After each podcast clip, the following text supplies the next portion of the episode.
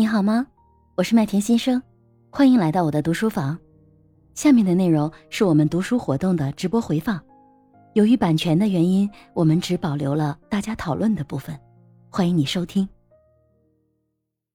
张牙，我有两个问题吧，要跟随苗姐姐就咱们各位一起讨论一下。一个就是说，她在上一章节，就是这章节之前的第五章节讲到了，就是女性更容易有这种情绪化的影响的问题。比如说，我今天这支笔丢了，我可能会因为这件事情懊恼好几天。然后在我的这个体重管理减肥的学员当中吧，有好多女性的，就是抑郁的这种朋友，就是女性要偏多一点。我不知道在水淼姐姐这个专业范畴当中，是不是女性？更容易发生这种情绪的抑郁和障碍的这种问题，这个想请水淼姐姐一会儿帮我解答一下。然后第二个问题就是在我以前的认知当中，因为我的学员当中有这样的这个呃情绪障碍的问题的学员存在，我就查阅了很多的书籍和一些解决的办法，发现呃两种方法，一种是大量的运动，还有就是说出去旅行，就像像我像我现在是这样的，出去旅行可以去有效的让大脑。分泌出那种快乐因子，就是多巴胺，能缓解这种情绪的焦虑和烦恼。这个方法是不是是正确的？也想请水宝姐姐去呃帮我去解答一下。还有一个是什么呢？就是关于情绪愤怒这件事情，我觉得在某些程度来说是好事儿。呃，大多数情绪产生抑郁和焦虑这种问题的人，都是内向型，偏内向型啊，很很要强，对自己要求特别高的人才会出现这种问题。他不懂得释放那种愤怒的情绪，就没有宣泄口。以至于说情绪压抑导致了一些心理上的障碍，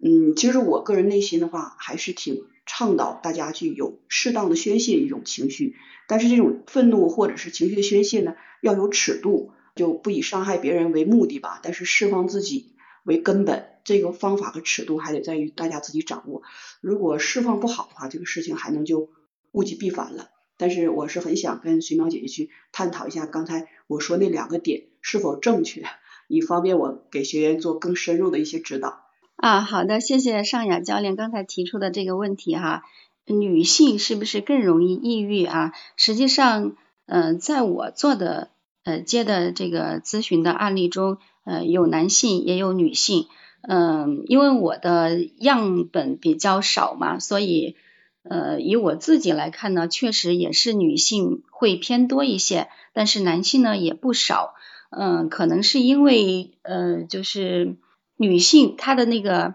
一方面她是有什么问题，她会更容易的去跟别人去倾诉，更容易去，比如说去找心理医生，去医院去解决这个问题。那么呃，她的这个数据可能就被收集到呃我们的这个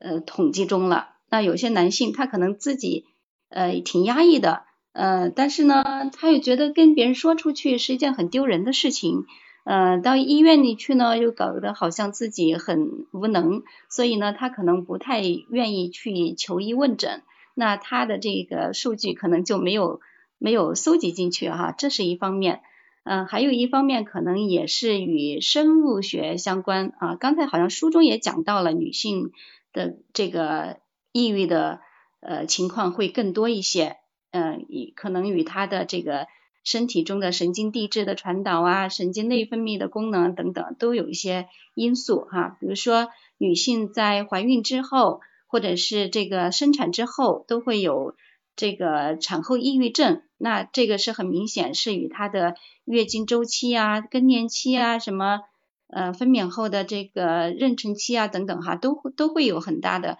这个生理上的影响，所以他会更容易表现出这个抑郁情绪。嗯，还有呢，可能与这个女性的这个性格、呃生物生理结构，比如说大多数的女性可能会更加的敏感呀，更加的有完美主义呀、犹豫不决啊等等啊，都会有这些特质啊。就像我们为什么幼儿园的。呃，教师为什么大多都是女性呢？为什么护士都是女性呢？就是因为女性可能会更加的呃敏感啊，高敏。其实这个敏感这个词呢，也不一定是一个贬义词。那有些职业它就是需要敏感敏感的人，他才能够更好的为别人提供服务和帮助。呃，这是我理解的几点哈，可能还有其他的因素我没有搜集到。呃，这是第一个问题哈。呃，第二个问题就是讲到了情绪管理的方法，对吧？是不是呃做运动会更好的去缓解情绪呢？嗯，控制愤怒呢？嗯，对，刚才书中其实也讲到了啊，就是特别是有氧运动啊是最好的，它会使我们的身体高度唤起。嗯，还其实书中除了讲到这个运动呢，还讲到其他其他的一些方法，比如说去当志愿者呀，给别人提供帮助啊，这样的话你会呃感受到自己的自身价值啊，你的利他的基因能够得到体现，对吧？嗯，还讲到了其他的，比如说写出来啊，写出来，嗯，就是把你的情绪呃宣泄出来。啊，对，刚才还讲到了为什么，嗯，有一些现在有一部分的，嗯，研究者认为哈，就是宣泄情绪实际上是很糟糕的，嗯，这在心理学上出现了两种不同的看法。那有些人会觉得啊，我现在很愤怒，我打人一顿，对吧？我对着这个沙包狠狠的暴揍一顿，我的就我就好了。那实际上有一些心理学家们认为这种方式会。更加的让人产生暴力，更加的把这个呃这个情绪给激发出来了，嗯，会就会不太好。那所以其实呢，嗯，我个人也是比较认同这个观点哈，就是我们在宣泄情绪的时候，也要有一个健康的宣泄方式。比如说，我经常会建议别人去爬山的时候，找个地方去大喊大叫几声，对吧？嗯，然后嗯，把它写写下来也是一种宣泄方式。但是如果是说我我我发怒了，我我去揍个人，去打个沙包，我去嗯去做一些破坏性的宣泄，那肯定就不太好。然后还讲到了这个购物，嗯，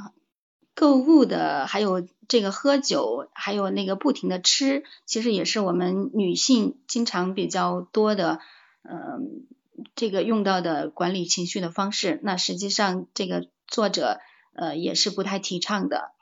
好，我就先分享到这儿吧。好，谢谢水苗姐姐啊。就是我刚才突然间想起来，就是那个摆脱轻度抑郁方法里面还有一个就是帮助有需要的人嘛。那其实我身边有一个朋友，女性，然后她就是四十四十八九岁吧，就是处于那种更年期的边缘的样子。然后她有一段时间就是那种狂躁性抑郁症。要么就是一点就爆炸，要么就是，嗯，就是那种，就反正谁也不想搭理，感觉一天到晚就很丧的那种样子。嗯，可能没有严重到那么，可能至少，但是至少已经达到中度的抑郁程度了。然后后来的话呢，就是也是有朋友推荐他去做义工，因为深圳的义工体系还是很发达的。然后他就拼命的去做义工，拼命的去做义工。然后后来真的整个人就变得特别阳光，特别开朗了。就是包括他现在，包括其实像我做义工，也是他带我去。然后真的是感受到他呃去老人院啊，去那些残障儿童啊，或者是去图书馆啊，就是当去做义工的时候，他整个那个人展现出来的状态特别开朗。我觉得其实他是用这种帮助他人的方式去。治愈了自己的，就是我也有问过他，我说你有没有吃过药啊什么？他说他看过医生，然后呢也开过药，但是他自己呢他很抗拒吃药，他就从来没有吃过。但是他就是医生给他建议让他去那个做社工，他有去做，而且他在过程中他发现他自己很快乐，因为他四十几岁他未婚，因为这个在 深圳这种城市啊。嗯，那么大年纪没有结婚的其实是很多的。他自己经常感觉到很孤独，对未来很恐惧。所以当他去帮助别人的时候，他就觉得有希望。可能对他自己，我认为也有机会是他映射到，就是哎，你看这些人老了可以住在老人院里，然后有人帮助他，那有机会就是他的那种焦虑是不是 就解决了？就他觉得可能是不是将来我老了，我在这儿住也会有人帮助我。我不知道是不是因为这样的原因，但确实就是这个案例。是我身边真实发生的，就是现在的他和他没有退休之前的那个状态完全不一样。就是他现在整个的状态，就是也有可能那个时候刚好他在退休边缘吧，然后可能也很焦虑自己的未来。但他现在整个状态完全就是很开心的，就是感觉都比以前年轻了很多。嗯，水淼姐姐，我不知道这个是不是？啊，是的。其实我刚才也正好想补充，嗯，就像我们在一些灾难性的事件，比如说五幺二汶川大地震发生以后，我们去支援这些，嗯，这些这个受害者，嗯，其中有一部分人呢，他的亲人离世了。他的比如说他的孩子、他的父母可能在地震中丧生了，那一这个呃心理治疗的队伍呢，可能也会安排这些人去帮助，呃，就是安排这些本身受害的人去帮助更需要的人。这这种设置呢，其实也是能够更好的帮助他们自身的一个疗愈。就是其实跟别人聊天去宽慰别人的时候，更多就是他已经在宽慰他自己了啊。所以这个其实我觉得是一个特别正能量的方法，又可以帮助别人，然后还能够去治愈自己。其实我觉得，其实像抑郁，可能它比愤怒对身体的伤害可能会更大，因为愤怒它 总有一个持续的时间，但抑郁其实真的，我自己也是长时间有，呃，有几年的时间，有三四年的时间是这种状态，对身体的这种影响是非常巨大的，就是会有疾病产生，就确实是这个还是很重要。